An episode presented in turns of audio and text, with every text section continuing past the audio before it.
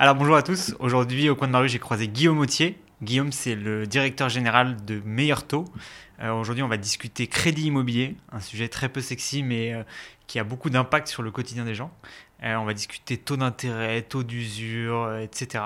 Des termes un peu techniques, mais ça va permettre de défricher ces sujets-là et de savoir dans quoi on s'engage. Au coin de ma rue, j'ai croisé Romain Rivaton, Guillaume Autier, Frédéric Hutzmann, Corinne Joly, Christophe Robert, Isabelle Rellefebvre, Olivier Descamps. Comme une abondance. C'est quoi des punchlines, j'imagine Je sais ce que c'est qu'une punchline. En 2021, 2500 logements ont changé de performance énergétique, alors que l'objectif était de 80 000, 20 000, 20 000. Les calculs sont pas bons, Kevin.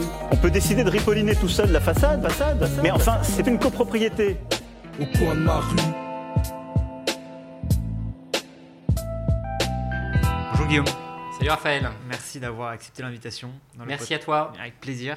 Euh, Est-ce que Guillaume, tu peux te présenter, nous raconter un peu ton parcours? Je m'appelle Guillaume Autier, je suis le président d'un groupe qui s'appelle Meilleur Taux, qui est une marque très connue des Français, boîte qui a été créée, on va dire, dans la première génération des, des boîtes du web, en 99. Donc on a, on, a fêté nos, on a fêté nos 20 ans il y a quelques années. Moi, à titre personnel, je dirige l'entreprise depuis deux ans et demi. Et je l'ai rejointe il y a cinq ans, euh, d'abord euh, pour m'occuper des partenariats bancaires, et puis j'ai fait euh, différents, différents rôles avant, avant de succéder à quelqu'un qui s'appelle Hervé Hatt, qui a été le dirigeant de l'entreprise pendant, on va dire, la décennie 2010, et donc je lui ai, je lui ai succédé en, en, 2020. Et avant de rejoindre Meilleur Taux, en fait, j'ai eu deux parties dans ma carrière. D'abord, j'ai été fonctionnaire, j'ai travaillé voilà, à Bercy, et puis dans différents ministères, puis aussi comme, comme conseiller de différents ministres dans des cabinets ministériels, comme on, comme on dit. Et puis donc j'ai fait ça, j'ai fait ça six ans, puis j'ai fait six ans dans une grande banque qui est BNP Paribas, à Paris euh, et, euh, et, à Londres. Voilà. Et puis ensuite, je suis passé, on va dire, d'une grande boîte à une, une plus petite boîte. et, euh, et, et, voilà, on a encore évidemment beaucoup de, beaucoup de projets avec Meilleur Taux. Trop bien. Donc on va revenir un peu sur ce que fait Taux et on va parler beaucoup de, crédit immobilier aujourd'hui. Crédit immobilier, c'est un, un, grand paradoxe pour moi. Euh, J'ai acheté un appartement, je me suis endetté sur euh, 25 ans et pour autant, euh, je ne comprends pas du tout comment ça fonctionne, comment est-ce qu'est fixé mon taux d'intérêt, euh, qu'est-ce que le taux d'usure dont on parle aujourd'hui beaucoup dans les médias, pourquoi est-ce que mon dossier est accepté ou rejeté? Et alors, on est très preneur de tes lumières sur le sujet. Déjà, pourquoi, euh, quand j'ai voulu acheter un appartement, on m'a, le courtier m'a conseillé d'aller voir d'abord ma banque plutôt que d'aller voir, euh, de passer par lui en direct, passer par le courtier. Euh, quelle est toi ta recommandation pour quelqu'un qui va acheter un appartement euh, pour la meilleure façon pour obtenir un crédit immobilier? Alors déjà, la bonne façon de s'y prendre, je vais revenir dans un instant sur est-ce qu'il faut aller voir sa banque ou pas, mmh. avoir cette idée de dire même si je vais voir ma banque, je dois comparer. C'est un moment très important de la vie financière. À la fois le projet lui-même et puis bah, les, les, les, sommes en jeu sont très importantes. On en prend, comme tu l'as dit, pour 20 ans, pour 25 ans. Donc se dire qu'on va comparer, qu'on va se faire assister est un bon réflexe. Par définition, c'est un moment euh, où ça vaut le coup, ça vaut vraiment le coup de le faire. Alors ensuite, aller voir sa banque, c'est un réflexe naturel. Nous, si un client arrive et qu'il n'a pas vu sa banque, ça fait partie des banques qu'on peut interroger. Donc, ce qu'on va plutôt lui dire, c'est dire, écoutez, si vous avez vu votre banque, c'est très bien. Si vous ne l'avez pas vu, c'est très bien aussi, et on peut aller la voir à votre, à votre place. Une grande partie des clients, je dirais à peu près 50% des clients qui arrivent chez nous, en général, nous disent, moi, j'ai déjà vu ma banque. J'ai même déjà des informations de ma banque. Alors, en général, pas une offre de prêt. Ça, une offre de prêt, elle arrive comme très, très tard. Mais j'ai une indication si la banque va, va, pouvoir faire ou pas mon projet, puis à, quelles conditions. Et en fait, ce que je viens chercher chez Meurtho, c'est la comparaison entre cette proposition ou cette, mmh. on va dire cette offre commerciale que j'ai de la banque et puis, et puis le reste du marché. Et nous, ça nous va très bien de, de jouer ce rôle et d'arriver un petit peu en second rideau, parce que d'abord, quand le client en a parlé à sa banque, bah, ça veut dire qu'il est sérieux dans son projet. Et souvent, comme nous drainons un énorme trafic, un énorme volume, euh, avoir déjà une indication extrêmement claire que bah, le client il a un projet et ce projet est sérieux, bah, c'est une information qui a beaucoup de valeur pour nous. Et donc, mmh. quand le client en a déjà parlé à sa banque, finalement, on pourrait dire c'est un peu dommage, ça nous fait euh, finalement, le, le, client a déjà un peu fait notre travail à notre place. Mais souvent, on se dit ouais, en même temps, ça veut dire que le client il est sérieux dans son projet. Et donc, nous, on voit les choses plutôt, plutôt positivement. Après, en fonction du, de, on va dire, du degré d'avancement des discussions avec la banque, nous, en général, ce qu'on va dire au client, c'est bon, vous avez eu une discussion avec votre banque. Euh, on va, on va, reprendre la main. On va reprendre la main et de toute façon, ce que vous avez reçu de votre banque, personne ne pourra vous le prendre. Si la banque a, a, a, émis, euh, a, mis, une proposition commerciale, si vous avez une discussion avec vos conseillers et surtout si vous êtes content de votre banque et que vous avez une bonne relation avec elle, ça c'est un actif, ça va nous aider. Et notre rôle, ça va être un peu d'élargir euh, le sujet et d'aller interroger d'autres banques. Et à la fin, si la conclusion à laquelle vous arrivez, c'est que bah, les premières discussions que vous avez avec votre banque finalement euh, vous, vous donne pas envie de changer, et ben c'est très bien, on aura joué notre rôle dans la mission de Meilleur Taux, l'information, et l'information gratuite Mm. fait vraiment partie de notre rôle. Nous, on considère que la vision de la marque, le rayonnement de la marque, il va au-delà de simplement les clients qu'on qu'on- qu'on accompagne jusqu'au bout de leur projet. Simplement des clients qui viennent chez nous, qui viennent juste chercher de l'information. Bah, Peut-être que, entre guillemets, on va pas gagner notre vie avec eux, mais ils seront contents du service qu'on aura rendu. Ils vont parler de nous à leurs amis, à leurs copains, et ça fait rayonner la marque. Et à la fin, à la fin, ça nous va très bien. Juste donner de l'information aux gens, Ouais. c'est vraiment une partie très importante de notre rôle. Ok. Si demain je veux acheter euh, un appartement, une maison, euh, comment est-ce que je m'assure ou comment est-ce que je maximise mes chances d'obtenir un crédit immobilier? Alors, on peut dire que c'est plus difficile qu'avant. Ça, c'est clair. On aurait fait cette émission il y, a, il y a un an, un an et demi. Alors, il y avait déjà, il y avait déjà des critères, même surtout il y a deux ans. Euh, ça aurait été plus simple parce que typiquement, il y a maintenant deux règles importantes qui mordent, qui existaient mais qui étaient un tout petit peu plus souples. Et maintenant, ces règles, elles sont rigides. Alors, la première, c'est celle dont tu as parlé récemment. Le taux d'usure. Qu'est-ce que c'est le taux d'usure? C'est très simple. C'est le taux maximum. Il y a en France une loi, c'est une loi, donc c'est difficile de la changer, qui dit que quand on fait un crédit immobilier, il y a aussi l'équivalent d'ailleurs quand on fait un crédit conso, la banque ou tout établissement n'a pas le droit de prêter au-delà d'un certain taux. Et d'ailleurs, c'est assez, assez dur et assez sévère parce que si tu vas au-delà, bah, c'est un délit en fait. Il y, a, il y a une infraction pénale. C'est pas juste que c'est interdit et que ton contrat n'entre pas en vigueur ou que par exemple les intérêts sont pas, sont pas exigibles. C'est vraiment un délit. Donc c'est grave. Donc évidemment, aucune banque ne va prendre le risque de dépasser ce qu'on appelle le taux d'usure. Le point important sur le taux d'usure, c'est que c'est un taux tout compris. Donc c'est une limite qui s'applique à ce qu'on appelle le TAEG. Le TAEG, c'est le taux tout compris. Donc souvent, quand on parle d'un crédit immobilier, on va parler du taux de la banque. Quand, on, quand on est dans une soirée avec des copains, on dit T'as eu combien? Un 8, un 9, etc. C'est important, bien sûr, ce taux-là, mais ce qui est très important, c'est que le taux d'usure, il prend d'autres éléments. Il va prendre notamment trois autres éléments qui sont importants. Il va prendre l'assurance. Quand on prend un crédit immobilier, dans quasi tous les cas, on prend une assurance emprunteur. J'y reviendrai parce que c'est un élément très important sur lequel il y a eu beaucoup de changements et donc il faut beaucoup plus que dans le passé poser des questions à sa banque sur ce sujet, mais je vais y revenir dans un instant. Il y a des frais. La banque prend des frais. Nous, en tant que courtier, on va aussi prendre des frais. On prend en fait des honoraires. Et donc, ça, ça rentre dans le calcul des TAEG. Et puis, il y a un troisième élément qui est ce qu'on appelle la garantie. C'est-à-dire que les banques vont se protéger contre un risque de défaut. Et tout ça, ça fait des frais. Ça va, ça va être des dépenses pour le client. Et ça rentre dans le TAEG. Donc, le taux d'usure, c'est un plafond qui s'applique à tout ça. Et alors, pourquoi je dis que c'est plus important qu'avant? C'est que le taux d'usure, il est défini par, une formule. Cette formule, elle s'adapte, elle dépend elle-même du marché. En fait, c'est une formule, entre guillemets, un peu autorisatrice qui dépend du marché. Mais quand les taux étaient bas, le taux d'usure était bas. Quand les taux sont élevés, ils sont évidemment, ils continuent d'augmenter, le taux d'usure est élevé. Mais le problème, c'est la transition entre les deux. C'est que le taux d'usure, il s'adapte avec un peu de retard. Or, l'année dernière, les taux ont monté très rapidement. Et bien donc, on s'est retrouvé dans une situation où les taux ont monté et puis le taux d'usure, il n'avait pas encore monté. Et donc, on voit très bien ce qui s'est passé. Bah, euh, finalement, le taux d'usure maximum, le taux auquel on pouvait emprunter, restait bas, alors que les taux de marché, ils étaient élevés. Qu'est-ce que ça veut dire en pratique? Bah, Ça veut dire que les banques, si elles voulaient prêter, si elles voulaient respecter le taux d'usure, fallait qu'elles prêtent à perte, avec des taux très bas. Ouais, mais ça, c'est un problème pour elles. en tant qu'individu, j'ai aucun pouvoir là-dessus. Je suis complètement dépendant de ce que fait, euh, je sais pas qui, la Banque de France. Tu as aucun pouvoir là-dessus. Ouais. Euh, la banque elle-même n'a aucun pouvoir là-dessus parce que c'est une formule Mm. et il y a juste un calcul qui est fait par la Banque de France. Et on va dire même la Banque de France n'a pas de pouvoir là-dessus. Elle Mm. applique la loi. Alors, pour être complet, parce que nous, du coup, on s'est saisi de ce sujet, on a dit à la Banque de France, bah, attendez, c'est quand même absurde cette situation. Vous avez des gens qui veulent emprunter, vous avez des banques qui veulent prêter, et puis là, il y a juste cette mécanique du taux d'usure, l'effet retard, les taux qui montent et le taux d'usure qui bah, va monter, mais ça va prendre du temps, et ça, ça empêche les gens, ça empêche les gens d'emprunter parce que si la banque prête à perte, si elle peut pas monter son taux à cause du taux d'usure, concrètement, ce qu'elle fait, c'est qu'elle prête pas. Ouais. Et on peut pas Alors ça, on va revenir là-dessus sur votre sur l'action que vous avez menée là-dessus. C'était intéressant parce qu'en plus, je, je pense que vous n'étiez pas unanime euh, chez les courtiers euh, vis-à-vis de la politique qui- qu'il fallait faire évoluer. Mais vraiment, si on en- si on reste sur euh, qu'est-ce que je peux faire en tant qu'individu pour m'assurer euh, ou pour augmenter mes chances d'obtenir un crédit. Euh, donc Alors- au-delà du taux d'usure, qu'est-ce qu'on peut faire? Donc là-dessus, alors en fait, euh, déjà pour, pour optimiser le TAEG et être en dessous du taux d'usure, il faut regarder tous les aspects. C'est-à-dire, quand j'ai dit dans le TAEG, il y a Mm. plusieurs éléments. Ouais. Je pense que le, le premier réflexe très important à avoir, c'est de se dire le taux du crédit, c'est important. Ouais. Et il faut regarder les autres éléments aussi. Parce que ce qui va permettre de passer en dessous du TAEG, en dessous du, du Ouais. TAEG maximum, c'est bien sûr le taux du crédit, mais c'est aussi l'assurance, c'est aussi les frais. Et donc, un très bon conseil à donner euh, à, à tous ceux qui nous écoutent et à toute personne qui veut faire un crédit IMO, c'est L'auto n'est qu'un élément. Regardez tous les autres éléments. Posez des questions à votre courtier, à votre banquier sur l'assurance, les frais, les frais de garantie. Parce qu'à la fin, ce qui va donner le maximum de chances de succès, c'est si tous ces éléments mis ensemble, ben, finalement, vous permettent de passer en dessous du taux d'usure. Ça, c'est le premier réflexe. Mm. Le deuxième réflexe, c'est qu'il y a une autre contrainte qui est en fait, euh, alors on l'appelle par un acronyme un peu barbare qui s'appelle le HCSF. Le HCSF, c'est quoi? C'est un. Haut Comité de Stabilité Financière. Bon, c'est très, poétique. Ça fait un peu technocratique. Et, et en Ouais. effet, c'est un tout petit peu technocratique. Donc, c'est des gens évidemment très intelligents et très savants qui ont fixé d'autres règles, notamment une règle très simple c'est le ratio entre ce que tu vas payer pour ton crédit et tes revenus.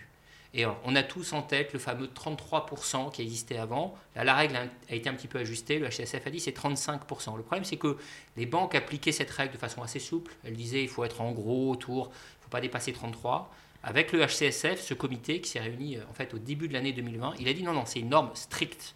Et ça, bah, ça a plein d'impact sur les gens qui av- avant pouvaient emprunter et ne peuvent plus emprunter. Et donc la règle du jeu, c'est que, sauf quelques exceptions, il faut être en dessous de ce ratio. Et donc comment on fait pour être en dessous? Bah, Une bonne façon, c'est déjà de maximiser l'apport. Parce que si on n'a pas d'apport, si on doit euh, bah, d'abord payer le prix fort et puis ensuite avoir le prêt maximum, on a un risque plus élevé bah, de devoir euh, en fait rembourser tous les mois un montant assez élevé et donc d'être au-dessus du 35%. Donc c'est clair que il y a deux ans, on aurait dit euh, prenez le moins d'apport possible parce que c'est très intéressant d'emprunter à des taux très bas.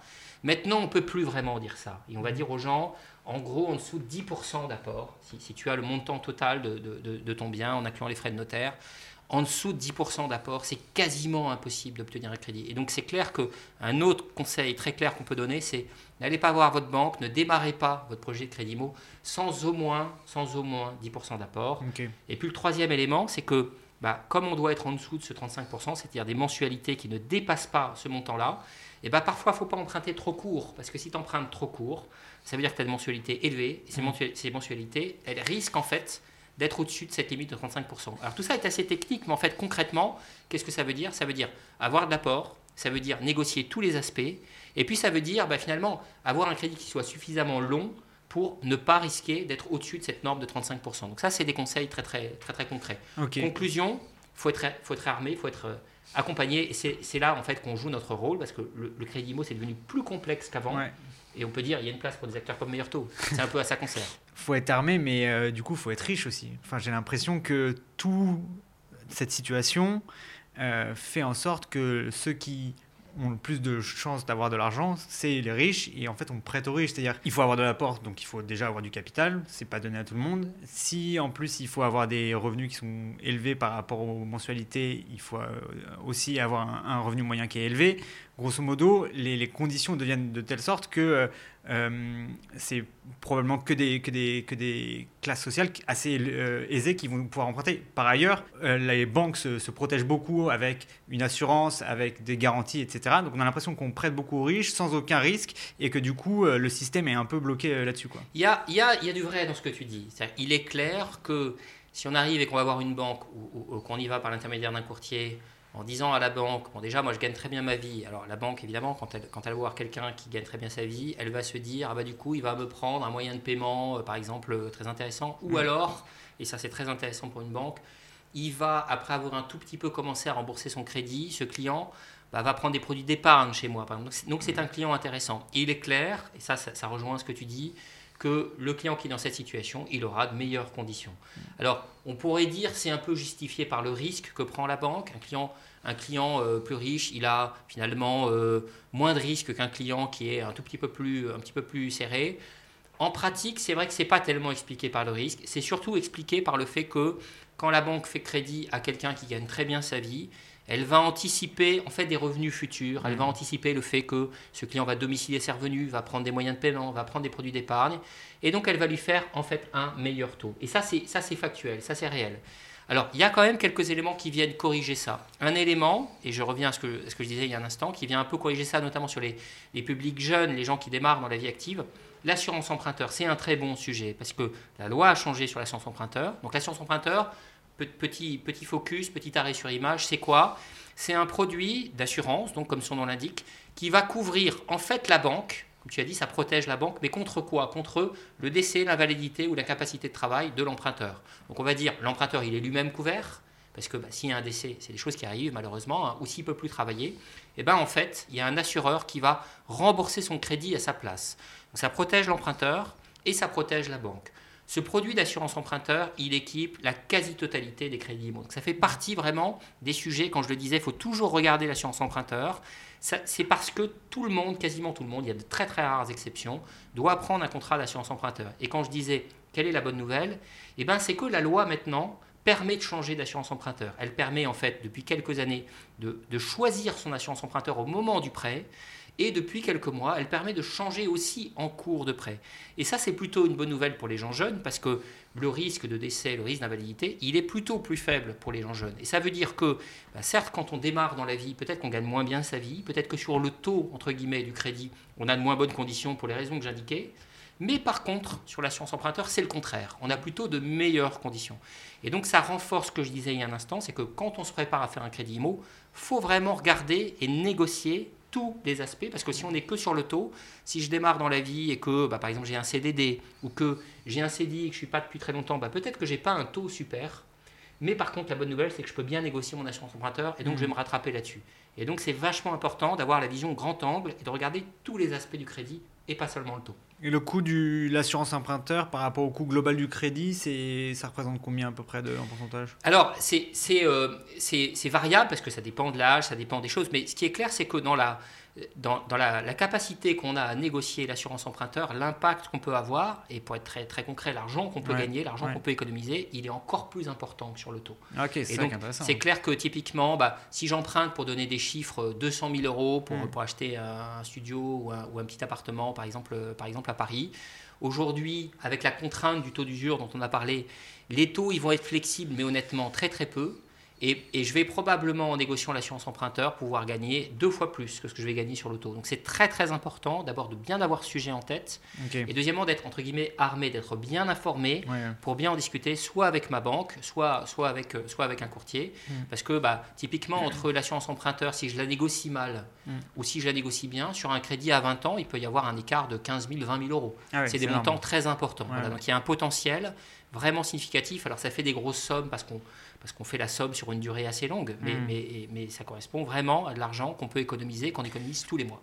Ok, très clair. Un petit point quand même, c'est que, et je vais me faire l'avocat du diable, euh, les banques, elles sont pas vraiment à plaindre. Enfin, je crois que BNP a annoncé ses, chiffres, ils ont fait des, des, profits records. Alors je sais qu'ils ont plus de produits que juste le crédit IMO, etc. Mais comme tu le disais très bien, le crédit IMO, ça peut être un produit d'appel pour vendre d'autres choses par la suite. Et la rentabilité globale, malgré le fait que le, le taux soit pas suffisamment élevé, peut être intéressante pour les banques. Et du coup, le, sentiment que ça a, je pense, pour euh, les, le consommateur final, c'est que euh, voilà, les, les, les, banques euh, là-dedans ont, ont, poussé pour gagner encore plus d'argent et comment, enfin, quelle, quelle, réponse on peut apporter à, ça? Alors, c'est un vrai sujet, c'est que quand on regarde, alors pour, pour, la première fois de son histoire, BNP Paribas a annoncé plus de 10 milliards de profits sur une année.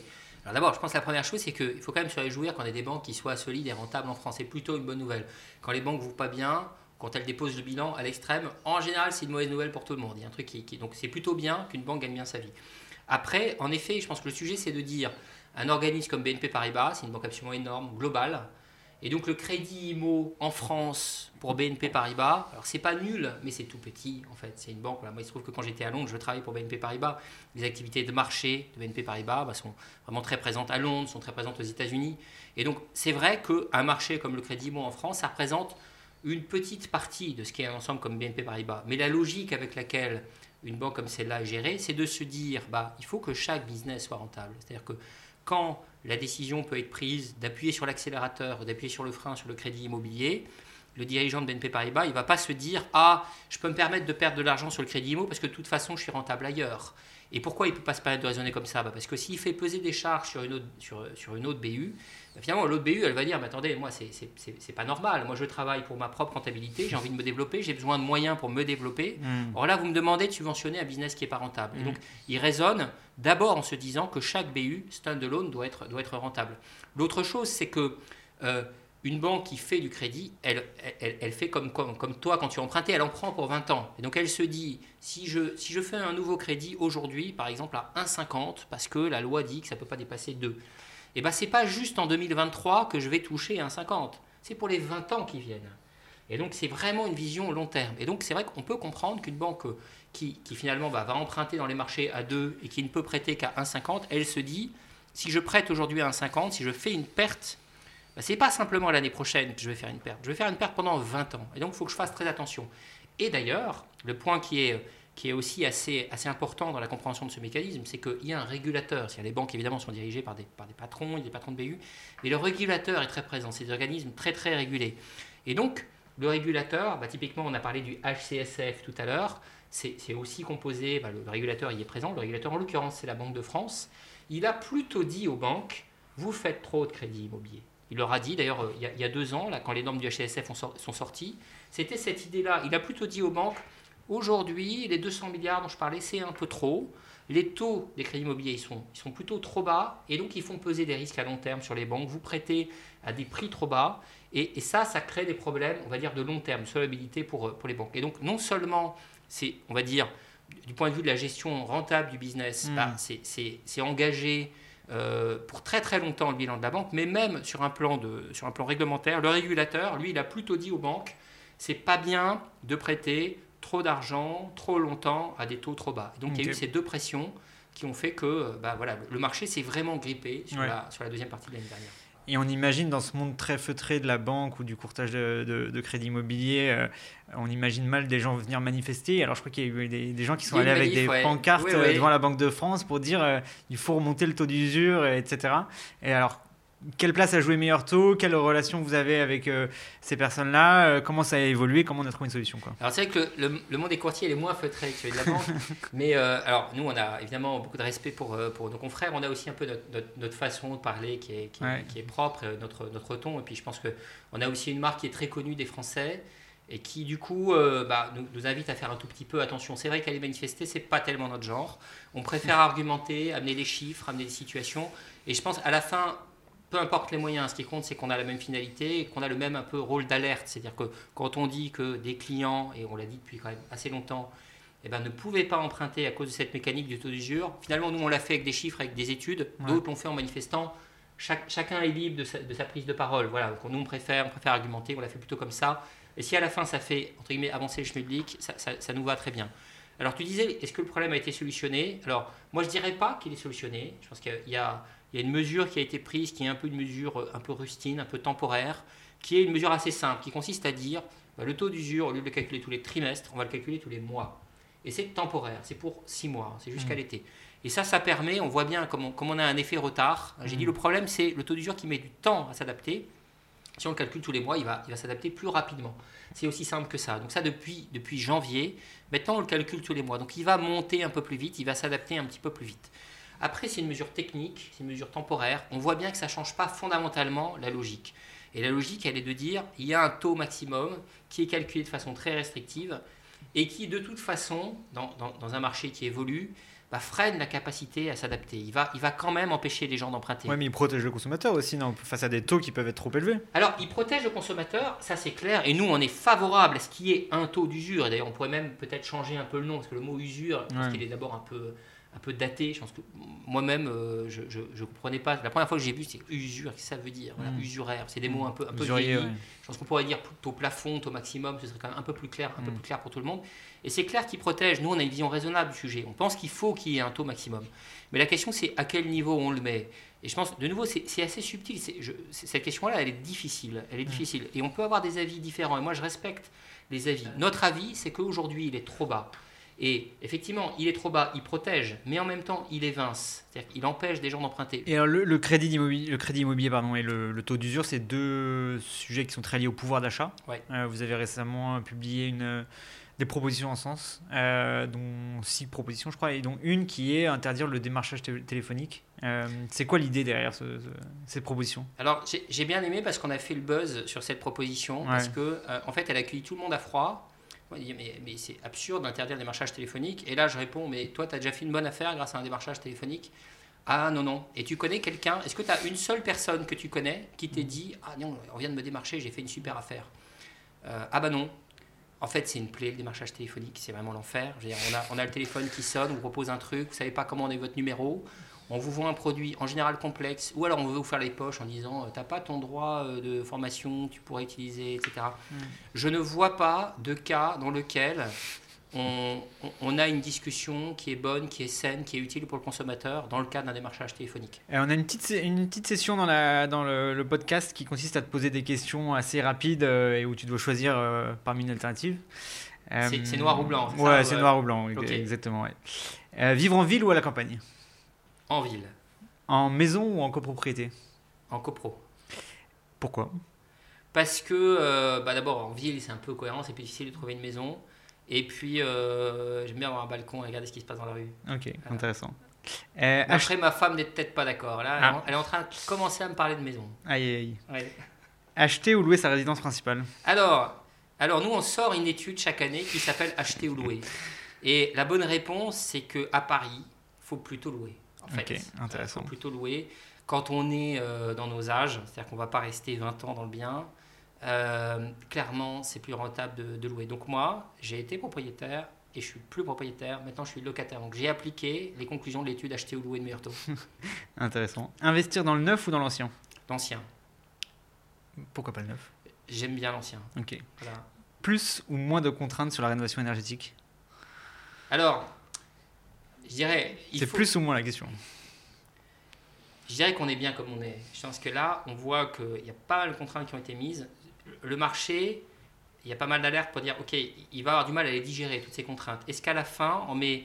Enfin, moi, je suis évidemment pour la rénovation énergétique, euh, évidemment, le, le- la responsabilité carbone et tout ça, ça me, va, ça me va très très bien. Il faut que ce soit pas au détriment des gens qui ont besoin de se loger. Donc je pense pour l'instant, moi je dirais, faisons un peu le statu quo et faisons en sorte que déjà le secteur applique bien ce qui, ce qui, a, ce qui a été décidé. Donc moi, j'en rajouterai pas. C'est pas moins, mais on reste comme on est pour l'instant. Très clair. Euh, taxer plus ou moins les, propriétaires pardon? Moins. On est Moins de façon générale, de façon générale. Bon, moi, je suis, je, je me cache pas. J'ai travaillé euh, plutôt pour des ministres de droite. Il y a de façon générale trop d'impôts en France. Je ne vois pas très bien quel, quel impôt mérite d'être augmenté en France. Je vois plutôt des impôts qui méritent d'être euh, d'être baissés. Et pour arrêter propriétaire, je pense que l'un des arguments qui est en faveur d'être locataire à Paris, c'est que justement, quand on est propriétaire, on paye quand même vraiment plein d'impôts. quoi. Entre la taxe foncière, entre évidemment les droits de mutation, entre l'IFI, il y a probablement trop d'impôts sur la propriété, à mon avis. C'est intéressant parce qu'il y, y a deux heures, euh, à ta place, on interviewait Robin Rivaton, Oui. euh, qu'on ne peut pas qualifier de socialiste, Non. et qui disait qu'il faut plus de taxes parce que euh, on a une situation aujourd'hui où euh, les, les propriétés sont détenues entre les mains de, trop peu de personnes et qu'il faut permettre à plus de gens de devenir propriétaires. Et un moyen de faire ça, c'est notamment de taxer plus les propriétaires pour que euh, bah, ils remettent sur le marché leurs biens. Oui, mais s'ils les remettent et que les gens qui rachètent sont aussi taxés, je ne crois pas qu'on y gagne. Globalement, je pense que dans un marché, quand la détention d'un bien est taxée, ça facilite pas la circulation de ce bien. C'est-à-dire, à la fin, si tout le monde est taxé, euh, les gens ils gardent, ça circule pas. Donc euh, j'ai beaucoup de respect pour Robin Rivaton et, euh, il se trouve que j'ai rencontré, rencontré deux trois fois et il avait notamment il y a, a quelques années sorti un essai qui était ultra énergisant. C'est vraiment quelqu'un que j'aime, beaucoup, j'apprécie beaucoup. En l'occurrence, je suis pas d'accord avec lui. Ok, ça marche. Moi, je vous invite à écouter le- le- l'autre épisode avec Romain Rivaton. Et de- dernière question, taxer plus ou moins les successions? Alors, je vais, je vais me contredire parce que je pense que globalement, il faut, faut- faut tout taxer un peu moins, sauf peut-être les successions. Moi, Ah. je suis assez, assez d'accord avec l'idée qu'il faudrait taxer moins le travail et peut-être un peu plus les successions. J'aime bien l'idée, et je- là, là aussi, peut-être qu'il y a des gens qui défendent le contraire avec de bons arguments et je les respecte. Moi, il se trouve que quand, quand j'ai travaillé en cabinet ministériel, c'était Nicolas Sarkozy qui était président, et lui, clairement, il avait porté l'idée qu'il fallait taxer moins les successions. Moi, j'aime bien l'idée qu'on mette un peu les compteurs à zéro à, à chaque génération. J'aime bien cette idée-là. Voilà. Ok, intéressant. Euh, on a un, un petit moment aussi où on donne une citation et tu dois deviner qui l'a qui l'a dite. Oula, ah, je suis très très mauvais à ce genre de prêt choses. Ah ouais? On va voir ce que ça donne. Euh, rien n'est acquis, mais je donne tout pour ma ville. Euh, Édouard Philippe? Presque, c'est Jules, le rappeur. euh, marseillais. Mais euh, on est, on est proche de la, proche Ah, de la vérité. ouais. Philippe va dans le rap. C'est Ah ouais c'est ce qu'il a annoncé. Non, Il a, depuis qu'il a, il a changé de, de, de- d'allure. Euh, ok, on arrive à la fin de l'émission. Si on devait inviter une personne pour parler du logement et de l'immobilier de manière générale, tu penses que ce serait qui la personne la plus compétente? Chez nous, la personne la plus compétente, c'est Maëlle Bernier. C'est la porte-parole du meilleur taux sur tous les sujets IMO. Elle ah ouais, mais tu prêches pour ta paroisse là. Mais c'est vrai que je reconnais que je ne suis, pas, je suis pas objectif quand, quand je parle d'elle. Après, euh, je dirais qu'il y a, il y a beaucoup de gens qui sont assez inspirants parce que ce que j'observe, c'est que on travaille avec des partenaires bancaires, mais il y a aussi des acteurs non bancaires qui essayent de réinventer l'accès à la, à la propriété. Par exemple, euh, un partenaire qu'on a, qu'on a lancé, c'est euh, c'est une boîte qui s'appelle euh, qui s'appelle Home Loop. Alors, il se trouve qu'elle a, été- qu'elle a été rachetée, mais typiquement, voilà, une boîte comme Virgile, des boîtes comme ça, qui, qui vont en fait essayer de travailler des alternatives au financement bancaire traditionnel. Ouais. Par exemple, ce que fait Home Loop, c'est racheter euh, le, le bien dont la personne est propriétaire aujourd'hui plutôt que de faire un crédit relais. Ou alors, il y a du financement d'apport, voilà, des, des boîtes comme ça. Il y a une boîte qu'on connaît à à Nantes avec laquelle on, on est en train de, de- de discuter, euh, qui s'appelle Sésame. Voilà, tous les fondateurs de ces boîtes-là sont des gens qui nous inspirent et avec lesquels euh, on travaille. Donc, typiquement, c'est des très bons invités pour ton podcast. Mais j'imagine que tu les as déjà en tête. Et si Voilà. tu devais être euh, ministre du logement demain, ce serait quoi ta première mesure? Alors déjà, je refuserai le poste, c'est clair. J'ai- vraiment pas envie. Donc, euh, alors, si je devais être ministre du logement, euh, Une mesure. une mesure. Je pense que alors tous les sujets logement sont des sujets complexes et donc je pense que je, me- garderai de dire une mesure évidente. Je pense que mais typiquement, il y a un sujet sur lequel je sens que le curseur est peut-être un peu excessif, c'est la proportion de logements sociaux dans les villes. Je crois qu'il y a un sujet où on voit qu'il y a probablement des distorsions trop importantes, typiquement dans, dans, dans les villes très concentrées, parce qu'on met une pression très forte par, par, par la proportion de logements sociaux. C'est très bien les logements sociaux, mais un petit peu comme le taux d'usure tout à l'heure. La question, c'est le curseur, où on le met bien. Et il me semble, mais je suis très modeste sur ces sujets, parce que vraiment, mise logement, c'est un rôle vachement difficile, et je suis pas sûr de pouvoir dire que je ferais mieux que, l'actuel titulaire du job. Mais, mais typiquement, probablement, c'est un sujet que je regarderai en priorité, parce que je sens que peut-être là, le curseur, il est mal, il est mal réglé. Ça roule. Merci beaucoup Guillaume euh, pour ce contenu très riche. Je retiens, donc si j'habite à Paris, je n'achète pas ma résidence principale, mais je loue. Euh, merci à tous euh, pour votre écoute et à bientôt pour un prochain épisode.